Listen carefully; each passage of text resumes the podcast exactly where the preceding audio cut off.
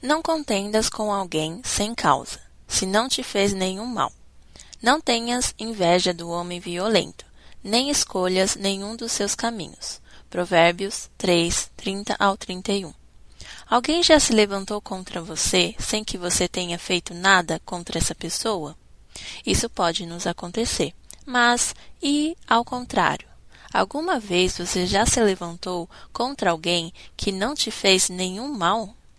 Em Provérbios, somos alertados a não fazer isso contra a vida de um inocente. Mas e se a gente tem um motivo real contra alguém? Paulo diz lá em 1 Coríntios 6, do 1 ao 9: Ousa algum de vós, tendo algum negócio contra outro, ir a juízo perante os injustos e não perante os santos? Não sabeis vós que os santos hão de julgar o mundo? Ora, se o mundo deve ser julgado por vós, sois porventura indignos de julgar as coisas mínimas? Não sabeis vós que havemos de julgar os anjos, quanto mais as coisas pertencentes a esta vida? Então, se tiverdes negócios em juízo, pertencentes a esta vida, pondes para julgá-los os que são de menos estima na igreja? Para vos envergonhar, o digo: não há, pois, entre vós sábios, nem mesmo um que possa julgar entre seus irmãos? Mas o irmão vai a juízo com o irmão, e isto perante infiéis.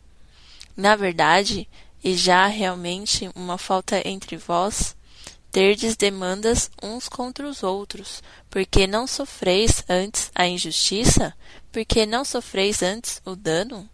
Mas vós mesmos fazeis a injustiça e fazeis os dano.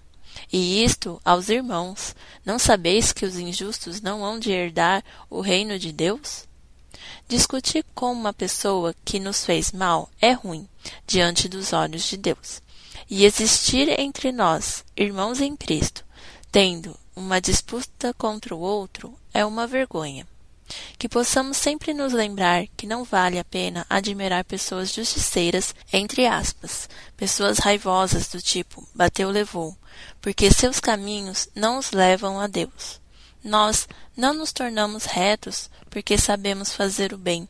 Nós nos tornamos retos quando ouvimos os conselhos do Senhor. E a intimidade de Deus é para aqueles que o temem, aos quais ele fará conhecer a sua aliança. Porque o perverso é abominável ao Senhor, mas com os sinceros ele tem intimidade. Provérbios 3, 32 e se você foi tocado por essa palavra e deseja abençoar outras vidas, não deixe de compartilhar via WhatsApp. Acesse também nossas redes sociais. No Instagram é palavradodia.app, Facebook Palavra do Dia app e no nosso site www.aplicativopalavradodia.com. Fique com Deus e até mais.